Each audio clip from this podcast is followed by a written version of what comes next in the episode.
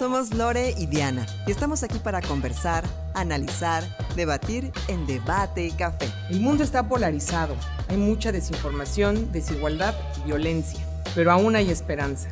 Pensemos diferente, salgamos de nuestra caja de resonancia, veamos la otra cara de la moneda. Abrimos este espacio de ideas, dudas y muchas propuestas. Si las diferencias nos separan, que las convergencias nos unan.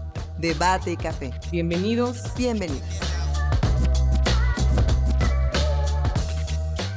Bueno, pues estamos muy contentas ya en, nuestro primer episodio de Debate y Café. Yo soy Lore Jiménez, estoy encantada de estar con ustedes. Como saben, eh, estamos también aquí Diana González y una servidora tratando pues cada 15 días distintos temas que serán pues evidentemente de interés de la sociedad y otros muchos de poder generar esta nueva perspectiva, ¿no? Creemos que hay que romper creencias, hay que romper paradigmas y qué mejor estar siempre rodeados de pues expertos en distintos temas. Como ustedes saben, no podemos ser todólogas, pero sí nos encanta poner temas en la mesa que vayan generando un, esquema de conciencia muy necesario hoy en día. Entonces, qué gusto saludarte nuevamente, Dianita, en este primer episodio Venga, me encanta que Lore muy propio ahorita y por el chat estoy bien emocionada. Sí, bueno, pues los, nervios de estar en un podcast. Y ¿saben qué? Sumarle nada más a, la presentación extraordinaria que hizo Lore Jiménez, el hecho de que somos eh, conversadoras apasionadas, eso sí, hasta en el chat estamos mandándonos cosas todo el tiempo, y también somos unas curiosas apasionadas, o sea, queremos saber, queremos aprender, queremos actualizarnos y queremos crear estos espacios justamente para todos aquellos conversadores que están allá aquellos eh, curiosos que están allá y aquellos que no se quedan nada más en la polarización de los temas, sino que realmente podemos conversar. Y miren, Lori, yo a veces le digo, esto no me gusta, esto sí me gusta, esto no, no estoy de acuerdo, y nos amamos como siempre. Y creo que eso es parte de la madurez de la conversación y por eso estamos aquí. Y ya lo decía, eh, vamos a estar invitando a gente que tiene un expertise particular, que conocen y que dominan ciertos temas, y el día de hoy no es la excepción. Tenemos en el centro de esta mesa de debate y café a Aline Escalante. Ella es licenciada en historia, bueno, tiene una trayectoria espectacular, pero además es una mujer que ha liderado y que ha luchado por eh, el respeto, por la equidad y por los derechos humanos, eh, no nada más en Querétaro, sino en México. Así que, Aline, gracias por estar con nosotros el día de hoy, bienvenida, y el debate y café se va a poner muy bueno esta tarde. Ay, Diana Lore, encantada, muchas gracias a ustedes por la invitación, muy agradecida. Al contrario, Aline, qué gusto tenerte. En esto, nuestro primer episodio, vas a ser la madrina de, de inauguración. Entonces, pues muchísimas gracias. Estábamos platicando ahorita eh, fuera del aire un poquito de, qué, de dónde vienen todos estos temas que, que se están planteando. Yo le, yo le decía a Aline que qué importante era que hubiera estudiado historia, ¿no? Creemos que si no sabemos la raíz de todas las situaciones, pues rara vez las podemos comprender. como decía Diana, ¿no? Hay que, nos gusta conversar, nos gusta poner temas sobre la mesa, pero hay que ver las distintas realidades que se viven. No es la misma realidad que tenemos Lore, Aline y Diana, la que pueden vivir una, una otra parte de la sociedad. Y hoy precisamente vamos a hablar del discurso del odio, ¿no? Algo que daña tan severamente el tejido social en todos los temas, ¿no? Los que vamos platicando. Y, y bueno, pues comenzamos con nuestra experta del día de hoy. ¿Cómo definirías este discurso de odio que usamos ya eh, todos en las conversaciones, pero que cuando le rascamos un poquito a lo mejor ya no sabemos cómo conceptualizarlo. Mira, eh, qué bueno que haces esa pregunta porque comúnmente se amparan o se eh, contradice con el derecho a la libertad de expresión. El discurso de odio no limita el derecho a la libertad de expresión, ni permite, ni, ni siquiera es, eh, desea inhibir este derecho. El discurso de odio es justamente cuando este derecho te genera en conductas que incitan a la violencia, a la discriminación, a la intolerancia y al crimen. Ahí es cuando ya se emana un discurso de odio. te voy a dar un ejemplo que es muy reciente. Eh, hace algunos eh, meses, el presidente Trump eh, estaba dando discursos de odio, amparándose en su libertad de expresión, de que los mexicanos éramos criminales, éramos una escoria social, etc. Y entonces un joven fanático trompista viajó ocho horas hacia Texas, de Dallas a Texas, con una, con un arma automática en su auto. En esas ocho horas él pudo haber pensado lo que iba a hacer. Sin embargo, no lo pensó. Él validó, él degeneró esta libertad de expresión y este discurso en un acto que dijo, bueno, ¿dónde hay más mexicanos? En Texas.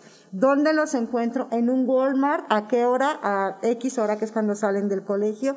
Y efectivamente, llegó al Walmart, sacó el arma, un arma automática y cometió crimen de odio, mató muchos mexicanos. Cuando este hombre lo entrevistan y él lo dice, es que el presidente dice que los mexicanos son una escoria, que son criminales. Yo estoy salvando a mi país. Estoy haciendo un bien a mi país, porque estoy limpiando la escoria de mi país. Ahí es donde se valida un discurso. No sé si esta línea delgada se puede entender. Sí, ahí nada más yo tengo una pregunta. O sea, el discurso de odio obviamente valida estas, estas actitudes.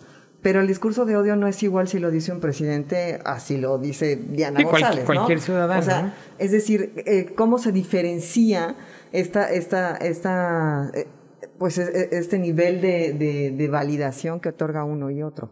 Por supuesto. Eh, desgraciadamente hemos estado viendo una, una oleada de en el mundo, de xenofobia, de racismo, de homofobia, de intolerancia. Lo vemos hoy con las personas afganas que quieren llegar a algunos otros países y gente que dice no lo reciban. Los vemos con los migrantes eh, que quieren entrar a México para pasar a Estados Unidos. Lo vemos con el tema de los movimientos feministas en México, en Querétaro, en donde, bueno, las expresiones de odio hacia las mujeres son muy fuertes. Y, qué buena la pregunta que haces, porque este, este discurso tiene dos enganches. El primero es que se han estado utilizando las redes sociales para incrementar los discursos a través no solo de, de redes como Twitter, Instagram, Facebook, sino también han usado o se están usando plataformas digitales para eh, subir de tono estos discursos. Pero la pregunta que acabas de hacer, el discurso público en México, en Querétaro, se está utilizando para ganar adeptos políticos a través de un lenguaje que deshumaniza y estigmatiza a las minorías. Y va segregando, ¿no? Sí, porque vas ganando seguidores políticos. Ahí, ahí es donde el discurso de odio en tiene la una, esfera pública tiene un, un, valor, por así decirlo. Y tiene un fin. La verdad es que es un discurso populista. Así es. Para ganar adeptos de un con, sector. Con esto que dices, Aline, porque justo estuve ahorita en. Hace unos días estuve en un curso muy, muy interesante. Y tú, como buena historiadora, lo, lo vas a entender muy bien, ¿no? Desde las primeras civilizaciones hasta la fecha Siempre ha habido un grupo de poder, un grupo que sabe cómo manejar estas masas, es decir, el 10% es el que domina el 90%, ¿no? Y va controlando, esté bien o esté mal, ¿no? Desde, desde cómo iniciaron pues los fenicios, los egipcios, los romanos, etcétera. Siempre, si te fijas, siempre es un grupo muy pequeño de poder que es el que domina y va mandando como las nuevas líneas de comunicación, la nueva eh, forma de agenda o la nueva forma de comportarse hasta llegar hoy en día al capitalismo, que ese es otro ah, tema de, de, cuestión de, poder. Y bueno, ahora llega eh, las, las energías verdes, ¿no? El cambio climático, ahora viene el tema de redes sociales y Internet, pero siempre, siempre hay una gran parte de la población que somos meramente títeres y que vamos reaccionando a estos grupos de poder, estas élites de poder tan pequeñitas. Mira, históricamente es ha sido la supremacía blanca. ¿Quiénes podemos ser víctimas del discurso de odio y de la discriminación? Aquel ser humano que no es varón, blanco, eh, eh, con recursos económicos y que pertenece a un status quo. De ahí hacia abajo, todos los demás podemos ser víctimas de la discriminación y del discurso de odio, por ser pobre, por ser mujer, por ser indígena, por ser eh, obeso, por tener discapacidad, por tener una orientación sexual eh, Distinta, ¿no? distinta a la normada, por tener una religión También. distinta al, a- bueno, por ser foráneo en un estado, o sea, el tono de piel. el tono ¿no? de O sea, piel. en, que en la escala de Pantone. ¿qué El apellido, moreno, porque aquí también, de, ¿de quién eres Ah, hijo? Sí, y eso es mucho de- eso, híjole. del, del nazismo. El neonazismo fue Sí, el, sí, que, sí. el que puso sobre la bandeja la supremacía blanca, el, el hombre blanco de poder económico y social, y de ahí para abajo todos estamos expuestos. Y aquí lo, lo, lo complejo o, o la intención de poder a- abordar en este podcast es de qué manera, uno, darnos cuenta en dónde estamos siendo nosotros opresores o los oprimidos, ¿no? Creo que eso es muy importante, da- Y no ubicarte ser dónde solamente estás. uno otro, ¿eh? Podemos estar Podemos moviéndonos los entre los dos. Claro, Exactamente. sales y entras, Exacto, sales y entras. Entonces, Eres jefe y oprimes, Exacto. ¿no? Eres eh, empleado pues, sí. y entonces estás Oprimido. oprimido. y vas todo el tiempo moviéndote en esos lugares, ¿no? ¿cómo Pero- darte cuenta, no? Tan- Y, de- y decías ahorita una cosa interesante en lo del discurso de odio, Aline. Bueno, muchas, pero una en particular que subrayo. Eh, decías que eh, hay mucho odio, ¿no? Pero yo creo que siempre ha existido, ¿no? O sea, lo decía ahorita Lore también en la cuestión de la historia. No hemos aprendido a, a quitarnos ese discurso de odio y esa, esa idea de supremacía, de soy superior. ¿De dónde viene esa necesidad de sentirnos superiores a- a- al otro? Es una cuestión de naturaleza humana, eh, de- es complejo, estamos inseguros, o un constructo social. colectivo, no sé. Sí, o sea, ¿de, de dónde, de lo que has estudiado, de dónde viene tanta diferenciación? Híjole, tanto es odio? que ahí son muchos, Muchos conceptos. factores. Son sea, tres Porque módulos, puede ser político, puede ser social, puede ser individual.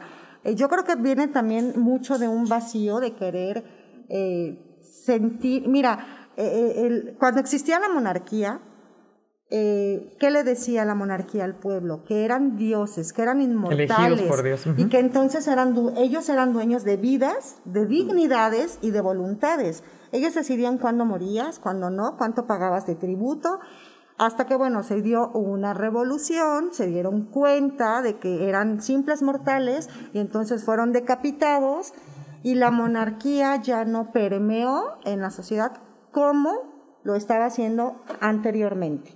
Ahí es donde se estableció régimen democrático, se empezaron a, a regirse por constituciones y no por lo que dijeran los reyes, digo, en los países democráticos. Otros siguen Siguen. eh, siendo teocráticos y siguen rigiéndose pues, por los libros sigue sagrados. siendo un, un control, o sea, hasta la democracia Así sigue es. siendo una forma de controlar Así es. masas. Pues es que es un grupo que decide. Son grupos, sí, entonces viene de muchas cuestiones, pero esta gente que tiene tantos vacíos, que si no tiene el poder para mover masas y decidir en tu interior, sentirme el virrey, dueño de vidas, dignidades y voluntades, y decidir a quién estigmatizo, a quién hago menos, a quién sí le hago favores, es un juego que históricamente eh, ha llenado a la gente de, bueno, se han cometido crímenes de Claro. guerra, los más atroces, por querer tener ese poder y pensar, y, y luego lo hacen en nombre de Dios, que son los dioses aquí en la tierra, y que pueden hacer este lo tipo de grave. actos, que eso es lo más grave. Hay mucho fanatismo dentro de los discursos de odio social, religioso, de grupo. El Ku Klux Klan, por ejemplo, eh, tenía este poder de decidir quiénes morían, cómo morían, a quiénes secuestraba por la supremacía blanca. Y tenían ese poder de sentirse eh, la- los dueños de las vidas de las personas de color. Y es que, Que se, lo se- validan. y se ha odiado a- históricamente a grupos desde el principio de los tiempos, ¿no? A los judíos, a los moros, aquí a los criollos, salta para atrás. O sea, siempre hay un grupo que, que, que, ha- que es odiado y que es repudiado y que es denigrado y que es maltratado y oprimido.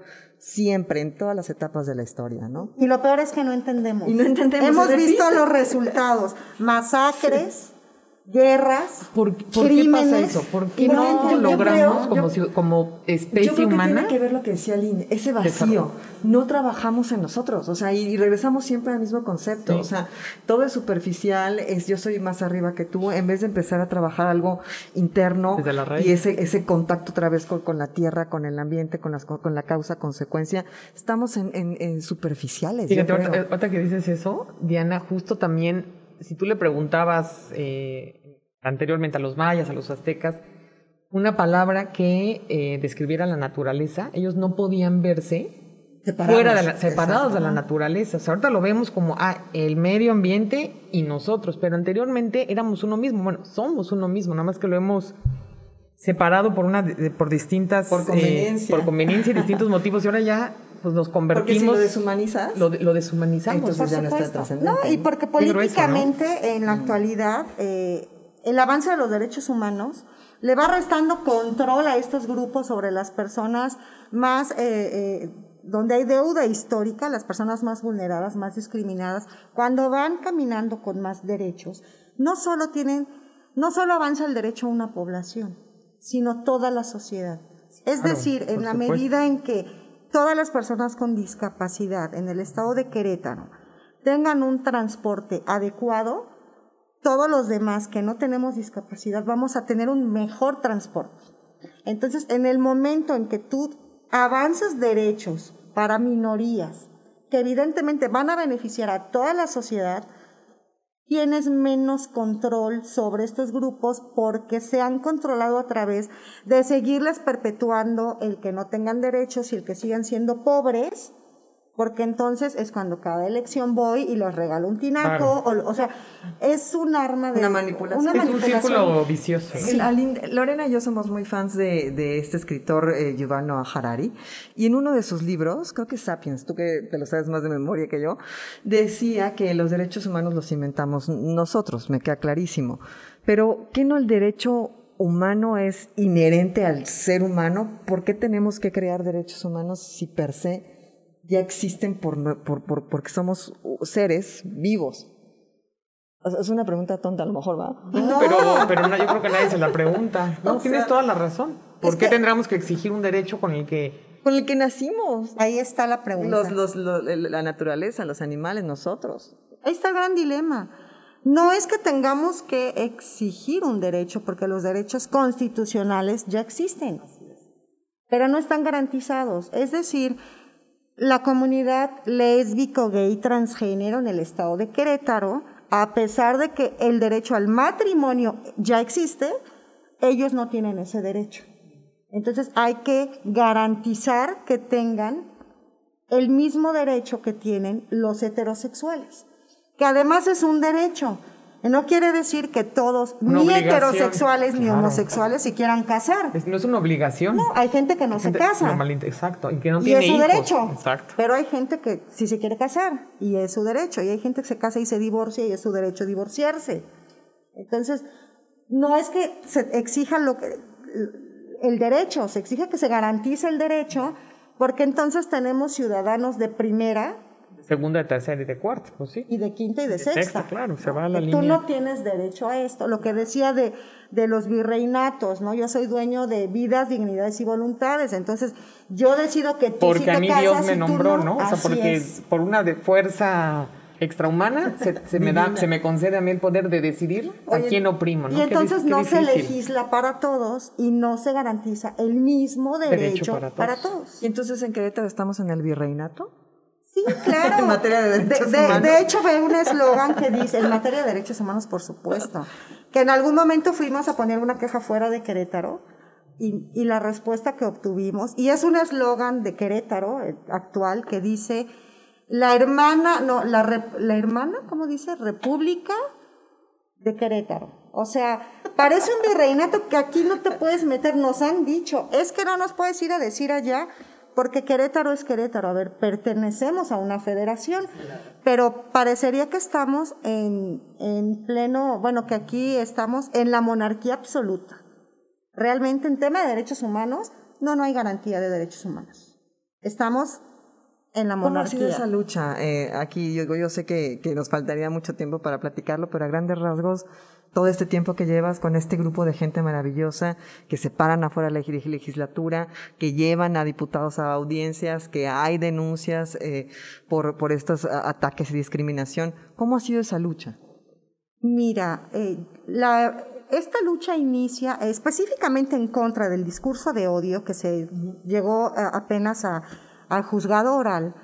Inicia cuando eh, una diputada antiderechos de la actual legislatura en, un, en, su cuenta personal de Facebook, digo, todo está documentado, eh, pone un video de algún líder religioso que habla mal o se expresa de manera denigrante de las personas homosexuales y luego con su letra la diputada antiderechos dice es que ellos, señalando a los homosexuales, son el mal y no señalar el mal es Qué- ser qué cómplice. delicado, qué delicado. Ahí es donde te digo que el discurso público se ha usado. Yo soy madre de familia. Independientemente de ser defensora de derechos humanos, soy mujer, soy madre, soy una madre mexicana que tiene una hija lesbiana. Entonces, imagínate lo que para mí fue escuchar que una legisladora dijera, y ahí, ahí inició, Que tu hija, de entrada, que mi hija de entrada es el mal. al mal. No. Qué, del- qué que lo diga públicamente una, una figura pública, una autoridad. De ahí, los siguientes mensajes eran que ellos son aberraciones, que no tienen derecho a casarse. Y dices, a ver, espérate, en pleno siglo XXI, en el estado en donde las leyes fueron formadas, las leyes de esta nación, y nació aquí nuestra constitución, venga una legisladora a decir que mi hija es una aberración, que no tiene derechos, que es una ciudadana, pues ya ni de segunda ni de tercera. Malévola. O sea, ya está en otro. es. en otro rubro. Y en que otro nadie rubro. haga nada al respecto. Sí, sí, muy o sea. ¿de qué estamos hablando? Eso es muy delicado.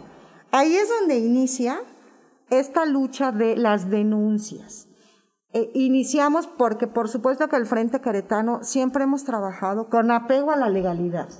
Bien, eso es importante también. Iniciamos con las quejas ante la Defensoría de Derechos Humanos, con las pruebas. Y se fueron incrementando. Eh, después, en alguna ocasión, eh, se dio una conferencia invitando a dos extranjeros que invitó en el, re- en el Hotel Real de Minas esta diputada. ¿Son los de las terapias de conversión? No. No, O sea, no. eso fue en San Juan del Ah. Río. Ella invitó Ah, a también- unos también que invitó. hicieron un, un discurso que hablaba de que, porque nos metimos y mandamos visores de la Defensoría. Y lo que ellos decían es que la ideología del odio, que no sé, de, perdón, la ideología de género, que no sé cuál sea, porque históricamente no existe esa ideología, estaba queriendo exterminar a nuestras familias y que entonces iban a homosexualizar a todos nuestros hijos. Porque e- es un contexto muy, muy, muy malévolo, porque las brujas fueron quemadas porque tenían brujitas. Los judíos fueron exterminados porque iban a tener juditos. claro, sí. Y los Sí. homosexuales, si adoptaban o tenían hijos las mujeres, Los iban a iban tener igual. homosexualitos o transsexualitos. Y entonces yo me decía, ¿y por qué mi esposo y yo y todas las familias que tenemos hijos de la comunidad LGBT somos heterosexuales y no todos nuestros hijos son Claro. heterosexualitos? ¿no? ¿Y por qué O nadie sea, también se pregunta, a ver, ¿por qué somos heterosexuales, no? Los que somos heterosexuales. Es como, ni siquiera pasa... No se te cuestiona, No se te No hay un discurso ni raciones ni racional. No se no te cuestiona. Y, y, y qué delicado ahorita lo que comenta Salín, porque esto si tú hay un grupo de personas en todas las ciudades, pues que esto te alebresta, ¿no? Es como decir, ¿ya ven? Válida. Lo valida. Lo valida. Tiene toda la razón, entonces tenemos que luchar y se empieza a generar esto una... De, de- o sea, se deforma totalmente Le has la dado el sociedad, clavo, ¿no? porque el discurso que de ahí en adelante permeó esta diputada antiderechos, eh, de la cual se ha eh, eh, refugiado a través de la libertad de expresión, es decir, su libertad de expresión de decir estas cosas, ha validado conductas en donde ya han sido lastimados nuestros hijos. Hablo de las familias que tenemos hijos en la comunidad lésbico, gay, transgénero en Querétaro. Hoy hay cinco denuncias de jóvenes ya en papel, que también es bien importante que sigamos incrementando la cultura de la denuncia, Sí, de acuerdo. de cinco jóvenes eh, de la comunidad LGBT que, que no pueden salir de su casa, viven en fraccionamientos en condominio, que no pueden salir de la puerta de su casa. Muchos de ellos compraron sus casas, es decir, son propietarios.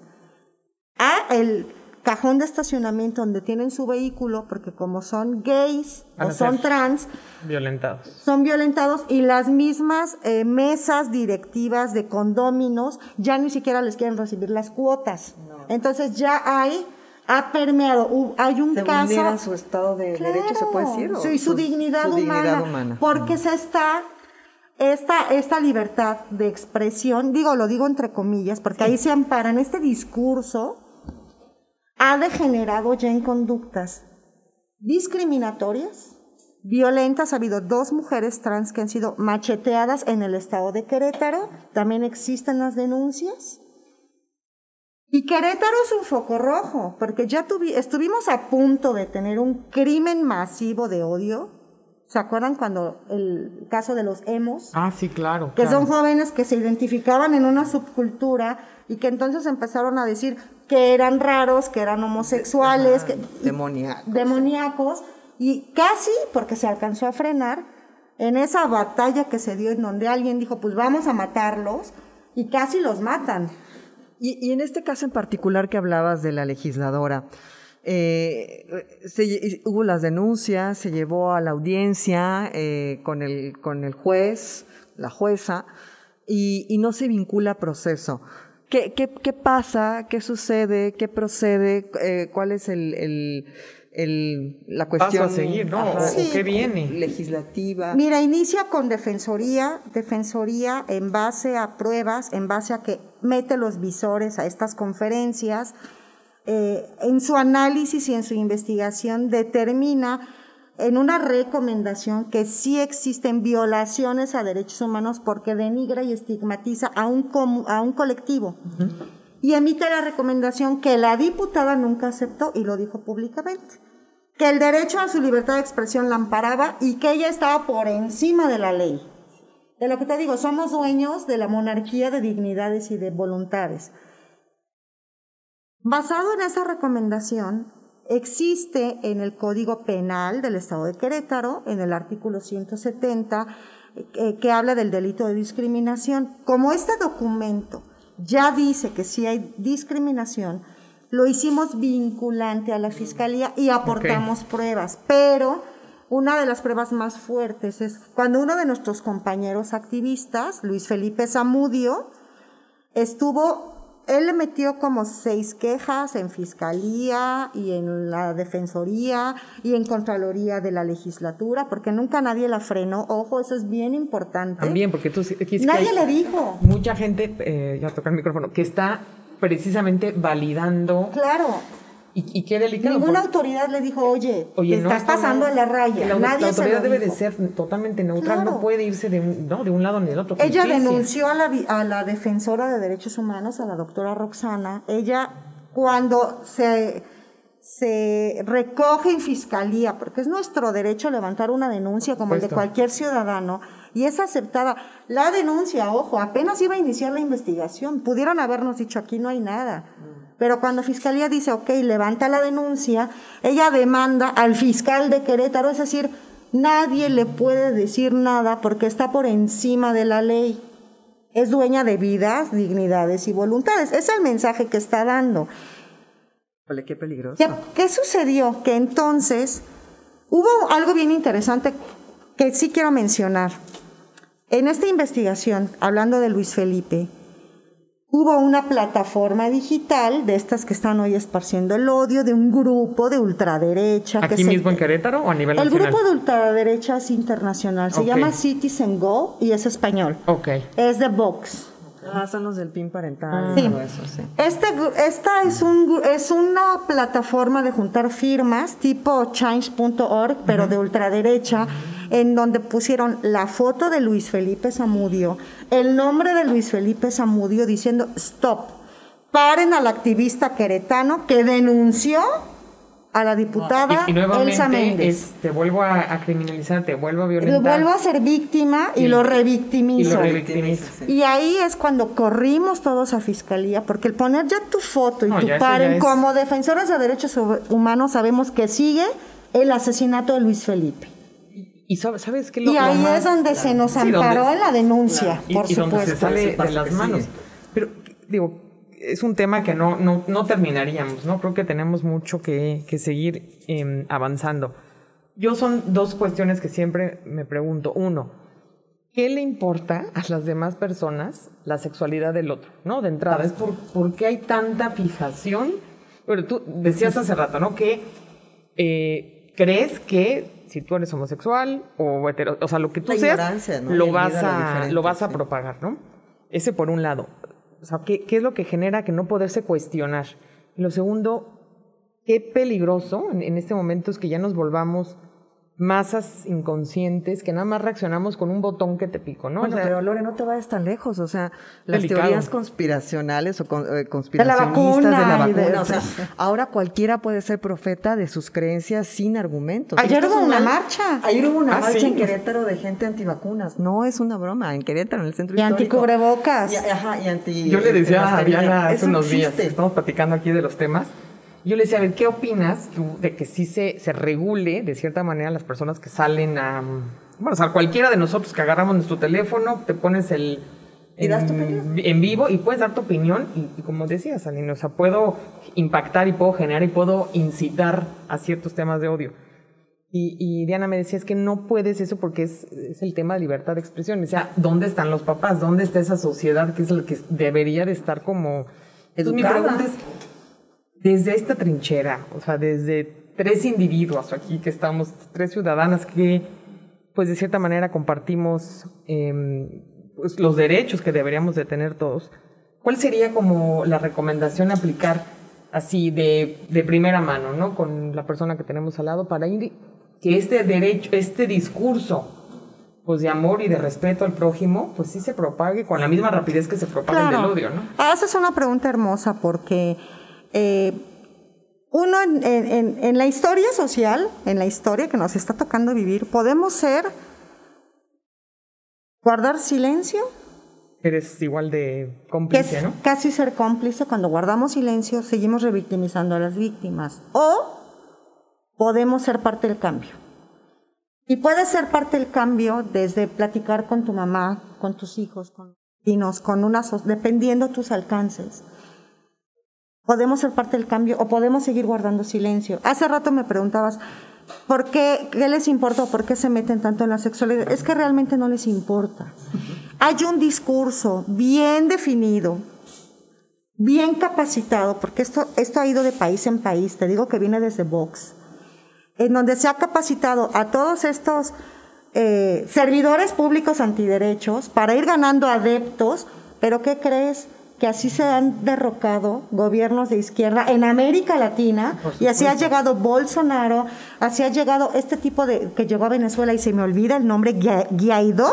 Guaidó. Ah, Guaidó. Guaidó. Sí. Así, ¿qué le pasó a Lula da Silva? O sea, volteemos a ver América Latina y lo que se está Pero realmente... es un grupo chiquito, otra vez. Es que no, sí, pero esto no es chiquito. No, esto no, es está en mundial, todos los estados. No, pero bueno, quienes realmente planean, o sea, quien, a ver, esto me molesta a mí, ¿no? Pues, pues empiezan dos, tres personas, mueven más, es lo que te diría, es el 10% que te Pero mueve hay al grupos que 90%. validan No, es que es esos- todo el grupo Claro. Claro, antiderechos. pero que ya te movió. Es el grupo Claro, antiderechos, sí, porque no es Elsa Méndez. O sea, Elsa No, no, Méndez es, parte, una, sí. es una persona que están utilizando Dentro en de este grupo momento. que ya Y se que ella creyó- también utilizó, ¿no? Claro, es una utilización. Ella se va de la legislatura. a- a- gracias a, a la divinidad ya no va a ser legisladora, por lo menos en este periodo. Y entonces irá a ser no sé por dónde. Pero va a llegar, o sea, como Elsa Méndez, grupos, ¿no? van a llegar otro, tres, exacto, y van a llegar tres en Nuevo León, y, va- sí. y van a seguir metiendo el pin parental en todos los estados, diciendo que se va a homosexualizar a los niños en todos los estados, diciendo que tenemos un gobierno eh, eh, con una cultura de muerte, que las mujeres no tienen derecho. O sea, es, es un- una forma política, es un fascismo extremo para derrocar a los estados de izquierda en toda América Latina, en toda América Latina. Y yo creo que parte de, la respuesta, digo, sin ser especialista, creo que tiene que ver con todos los temas que son delicados y que permean y que son y que nos y que nos incomodan, que es uno hablarlos para visibilizarlos y generar estas yes. conversaciones.